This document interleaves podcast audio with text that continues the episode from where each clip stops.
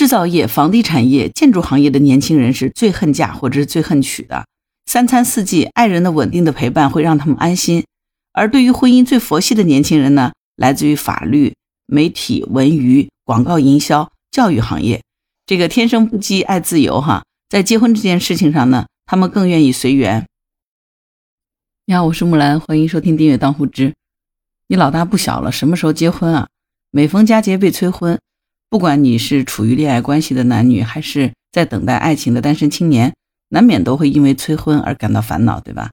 那今天在网上看到了一个后浪研究所所提供的对一千八百五十七位年轻人进行的催婚小调查，这些年轻人分享了自己面临催婚的压力和对婚姻的态度和看法。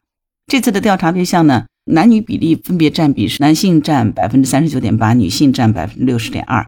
年龄层次呢，分别是零零后是百分之十二点八，八五后是百分之五点一，九五后是百分之四十七点六，八零后是百分之一点二，九零后是百分之三十三点二，八零前是百分之零点一。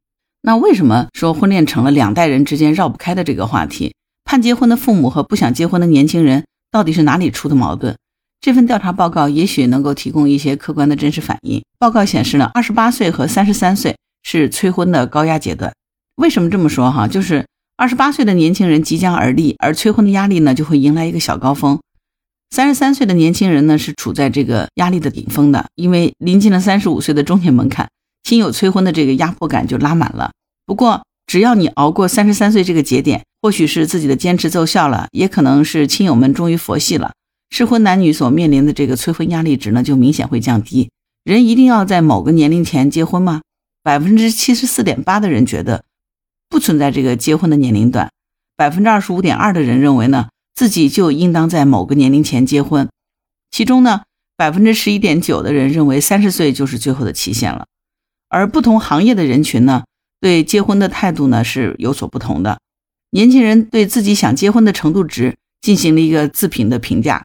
制造业、房地产业、建筑行业的年轻人是最恨嫁或者是最恨娶的。三餐四季，爱人的稳定的陪伴会让他们安心。而对于婚姻最佛系的年轻人呢，来自于法律、媒体、文娱、广告营销、教育行业。这个天生不羁爱自由哈，在结婚这件事情上呢，他们更愿意随缘。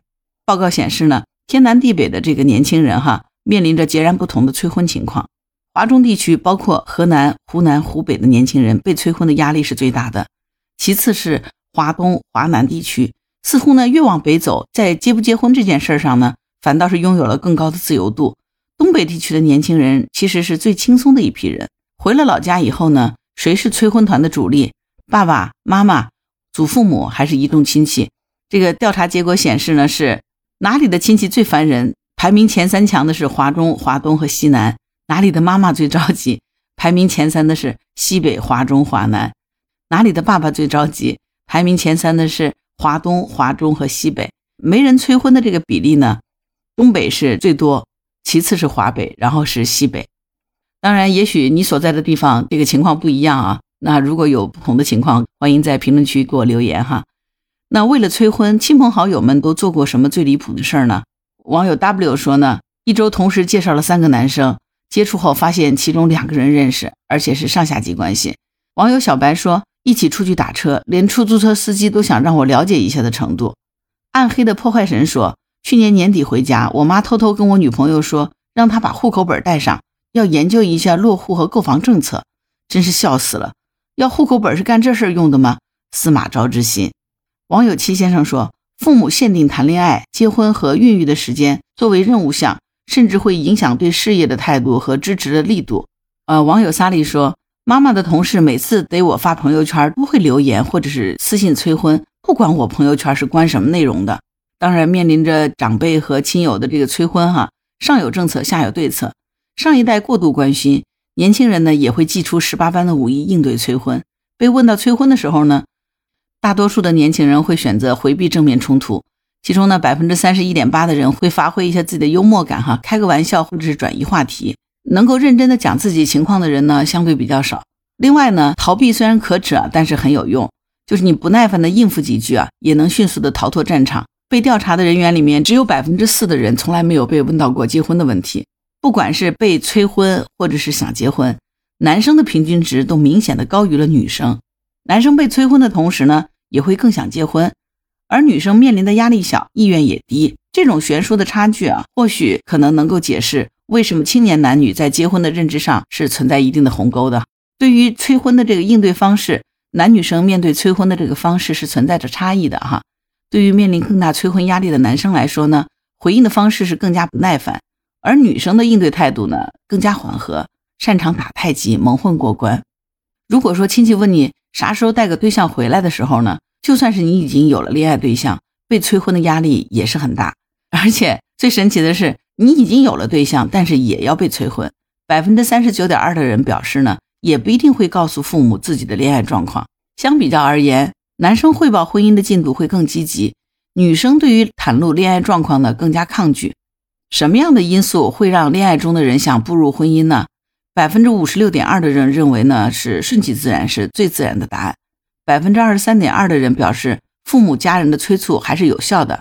另外呢，亲人离世也是提及最多的刺激因素。在恋爱当中呢，男方依然是那个更想结婚的一方。刚开始恋爱的男生是最上头的。恨不得马上步入这个婚姻的殿堂，但是这种冲动呢会被时间冲淡，一路走低。反观是女生这边呢，大多是慢热型，三到六个月、半年到一年的这个阶段，想结婚的这个欲望达到了顶峰。但是呢，在三到五年以后呢，会经历断层式的下跌。所以呢，所以呢，你看哈，最适合的求婚阶段已经圈出来了。如果今天听到这个节目，你也正好是在里面，你知道应该怎么做了，对吧？说到底，被催婚的年轻人是否真的对这个结婚充满抵触呢？那调查研究说，半数的男生是想结婚的，而有近三成的女生呢只想恋爱，不想结婚。这个男女的差别还是挺大的。有半数的男生呢觉得应该先恋爱后结婚，这样的一个传统路径，他们还是很坚持的。而支持这种想法的女生呢，只有百分之三十一点一。有将近三成的女生呢只想谈恋爱，不想结婚。这个选项当中呢。男生仅占百分之十四点三，另外有两成多的未婚男女的想法是一直在变化的，自己也摸不清楚对婚恋的态度。为什么男女在结婚态度上有这么大的分歧？提起来，男生和女生想结婚的原因，百分之五十五的男生都是因为想要伴侣，而女生选出的最高票原因呢，是我爱他。所以呢，爱情的浪漫哈，看来还是在女生当中更坚持。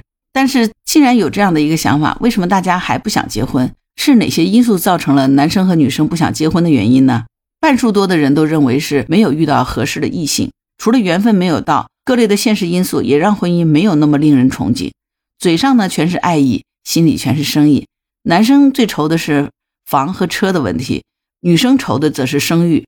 另外还有值得一提的是，百分之四十点九的女生害怕走入下一个人生阶段，百分之三十八点一的女生呢更喜欢一个人待着。这两点也是和男生有较大区别的因素。网友哇哇说，年龄越大，大家考虑的问题就越多，恋爱都不容易开始，更别说结婚了。